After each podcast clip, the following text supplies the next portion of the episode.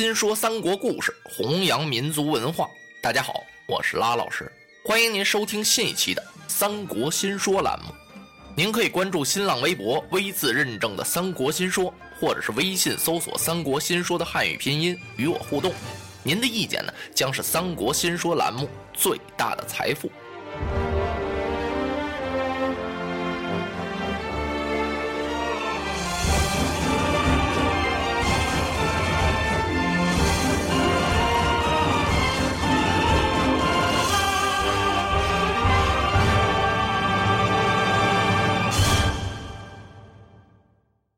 曹操被徐荣和吕布打得大败，多亏曹洪相救，才保住了一条命。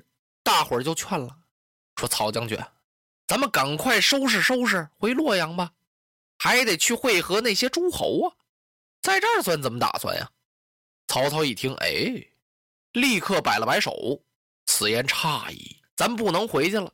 怎么回事啊？袁绍那些诸侯啊，都没有多大的出息，不能跟他们在一块共事。”大家一听，奇怪啊，曹将军怎么能和这些诸侯不能共事了呢？嘿嘿，你们哪里知道，他们是各怀一心呢，都有私心。十八路诸侯刚一开战，袁术就不给孙坚发粮草，所以孙坚大败呀。现在袁绍领着这些诸侯到了洛阳，如果要是一鼓作气，苦追不舍，那逆贼董卓可擒呢。可是他们都不动弹了，现在像一盘散沙似的。我跟这些人共事有什么出息呀？你们随我走吧，我自有灭董卓之策。大伙儿一听，那好啊，那曹将军，我们就跟着您走吧。曹操领着这些败兵走了。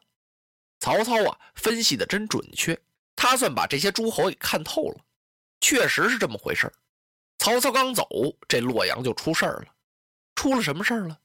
孙坚呀，他把他那大营不是扎在了这个皇宫那废墟上了吗？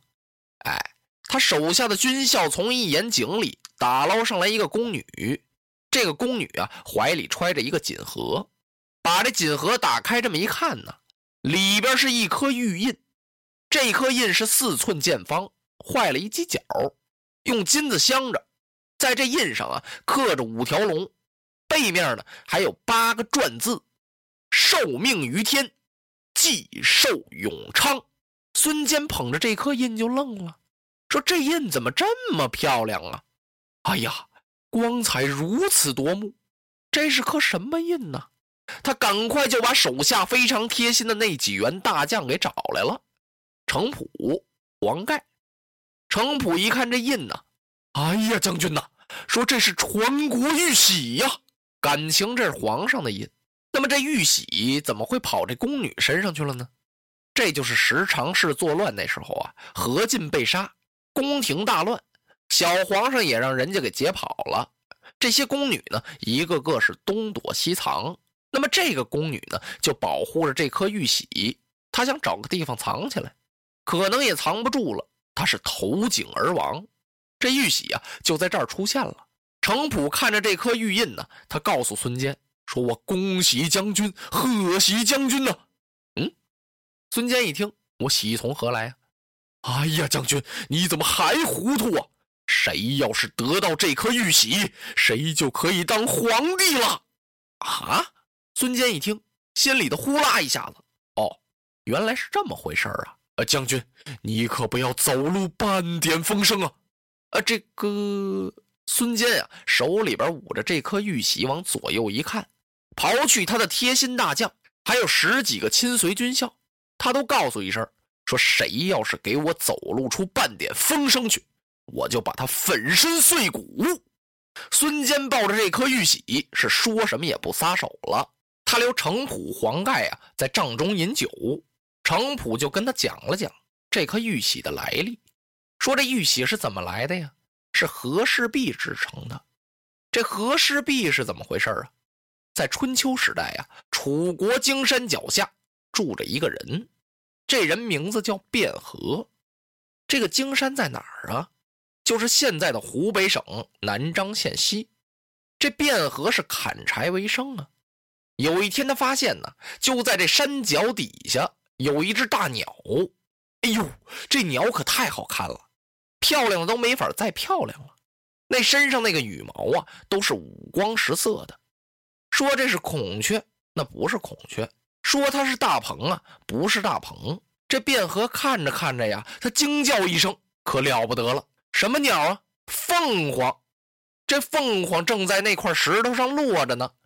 卞和一声尖叫，把这彩凤啊给惊飞了。卞和几步跑过去，就把这块石头啊抱到怀里。他抱这块石头干嘛呀？卞和听人家说过呀，说凤凰这个鸟啊可了不得，它不落无宝之地呀。其实这个世界上啊没有凤凰这种鸟，现在没有，古代也没有。那怎么出来个凤凰呢？这是古人想象出来的这么一种大鸟，美丽的鸟。古人认为凤凰啊，它象征着祥瑞。说是凤凰啊，它是一般的树它都不落，只落到梧桐树上。怎么单落梧桐树呢？这个梧桐树啊，在古代人看来呀，它品质高贵，比一般的树木啊都尊贵。这个凤凰一般呢，它也不轻易落哪儿。如果落到那地方啊，那地方就出现宝贝了。出宝贝还是次要的呢，在古人想象啊，在那地方。就要出真主了，出现圣德之君，不是有那么一个传说吗？说武王伐纣的时候啊，说凤凰凤鸣之山，就在之山那儿是大叫了三声，出现了真主周武王，所以才引出一段武王伐纣啊，立了周朝，相传了八百载呀。今儿个卞和一看这只凤凰，那么落在荆山脚下，一个是这块石头啊，肯定是宝贝了。再一个呢，我们楚国呀也要出现圣德之君了，所以乐得他呀柴火也不打了，他就背着这块石头啊进贡去了，送给他的国君，说这块石头呢是宝贝，宝玉。这个楚王一看呀，这是块大石头啊，怎么是宝玉呢？就把玉匠找来，让大伙看看，说你们看看这什么玉啊？大伙说这是石头。楚王啊就把这卞和给轰出去了，卞和不死心。过了没三天，他又来了，还是背着这块石头。他说：“这确实是块玉啊！”楚王又把这玉工找来一看，还说是石头。楚王一气之下，就把这卞和给越了足了。越足是怎么回事啊？不是说把脚给砍下去了，是把那磕了绊啊一块骨头给摘下去了。这个刑罚呀叫越，这个刑罚最残酷啊！这人就废了。卞和背着石头就回了家了。柴火也打不了了。过不多久啊，楚王死了，楚武王继位了。卞和呀，拖着那条残废的腿，背着这块石头，他又来了。他把这块石头献给武王，说这是块美玉，宝贝。楚武王听说过这事儿，他赶忙把玉工找来说：“你们给我看看，这些玉工啊都烦了，说还看什么呀？这就是一块大石头，他这是蒙您呢，他想要升官发财呀。”他这不是诚心来起哄来吗？左一次右一次的，这个人是不是精神上有点毛病呢？楚武王也生气了，就把卞和呀那条腿也给越了，俩腿都残废了。卞和呀抱着石头回了家了，他很伤心呢。有时啊，他就抱着这块石头坐在荆山脚下这儿哭，大家看着他呀也都怪难过的，说这回你死心了吧？两条腿都完了，你把这石头扔了就完了呀。哎呀！卞和一听，这一块石头不能扔啊，这是宝贝呀！凤凰曾经落在这块石头上，我还得把它呀献给国君，把他这房前左右的邻居啊都给气跑了。你说这人可真怪啊！两条腿都废了，你还要把这石头献给国君呢？早晚你这脑袋不得搬了家呀？你这是何苦呢？搁谁也是把石头一扔就算了。卞和不干，说我呀，非把这块石头献给国君不可呀！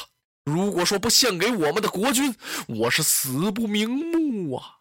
他就把我杀了，我也得把这块石头给他。嘿，大伙儿一想，这是决心已下呀！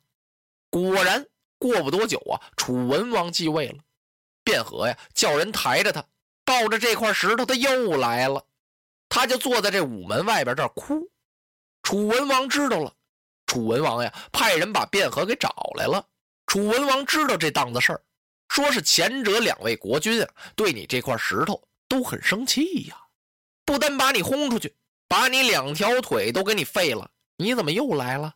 卞和听到这儿，给楚文王呀磕了一个头，说是大王啊，我拿的这块石头啊，不是石头，它是一块宝玉呀。他又把呀凤凰落到这块石头上的经过前前后后说了一遍。楚文王一看这个人心太诚了，说：“你等着。”楚文王传旨，又找来好多玉工。这回呀，楚文王告诉这些玉工啊，说：“你们也别给我认了，你们就给我开开，我看看这到底是块石头还是一块玉。”玉工们呢，小心翼翼地把这石头抛开了，一看。里边果然呀是一块美玉，那么外边这层叫什么呢？叫璞。透过璞石美玉啊，非常之难啊。那么当时楚文王呢，就把这块美玉留下了，重赏了卞和。卞和呀是心愿已足了，他倒并不想升官发财。那么楚文王呀，为了表彰卞和，就把这块玉起了个名字，叫和氏璧。那么卞和干什么三番五次的非把这块和氏璧献给他的国君呢？甚至于两条腿都废了，他都不后悔呀。因为卞和呀有一种信念，古代不是有个凤凰不落五宝之地的传说吗？尽管它是个迷信传说吧，那么既然凤凰落到这块石头上了，这块石头啊是一块宝贝，那么这个样的宝贝呢，就应该把它献给爵位最高。而且非常有德行的人，他才有佩戴这块宝玉的资格。那么这样的人上哪儿找去呢？只有他的国君楚王。所以啊，他是三番五次不厌其烦，把这块宝玉呢献给了他的国君。卞和的行为有什么可取的地方呢？就是他能为自己的信念呀而献身，这种精神呢十分可嘉呀。那么这块和氏璧，它到底是不是玉呢？也有的说呀，荆山这地方不产玉，说这和氏璧呀本来就是一块石头，但是它不是普通的石头啊，是一块很出奇的宝石。总之传说不一吧。不过呢，和氏璧这个故事流传可很久了。后来这块和氏璧啊传到了秦始皇的手里，秦始皇让能工巧匠在上面啊刻了五条龙，又让李斯撰写了八个字：受命于天。继寿永昌，从此呢，这块和氏璧啊就变成了皇帝的玉玺了。那么后来怎么又少了个犄角啊？在王莽篡位的时候啊，有一位皇后拿这块玉玺啊打王莽来着，没打着，摔下去个犄角。有人呢就用金子把这犄角给镶起来了。今儿个孙坚得到这块玉玺呀，他是喜出望外，心说我还在洛阳这儿待着干什么呀？我连夜走吧，赶回江东。我怀抱着这颗玉玺，面南背北，是登基坐殿。落花葬黄冢，花蝶各西东。千年之后的我，重复着。相同的梦，恍惚中突然有一种思念的暗涌，空气里微风浮动，与众不同的香浓。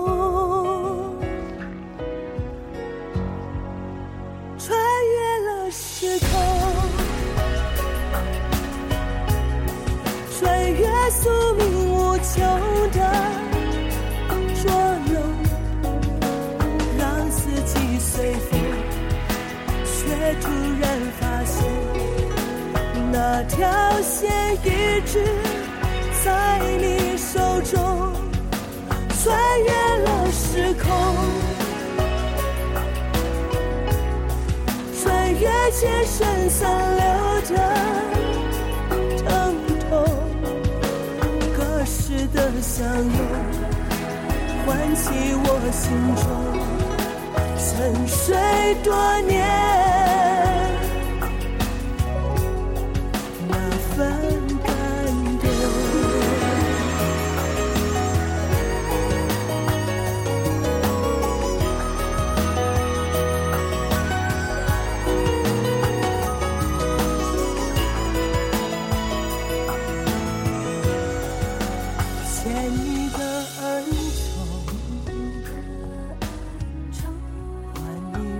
情万种。这千回百转，也只为了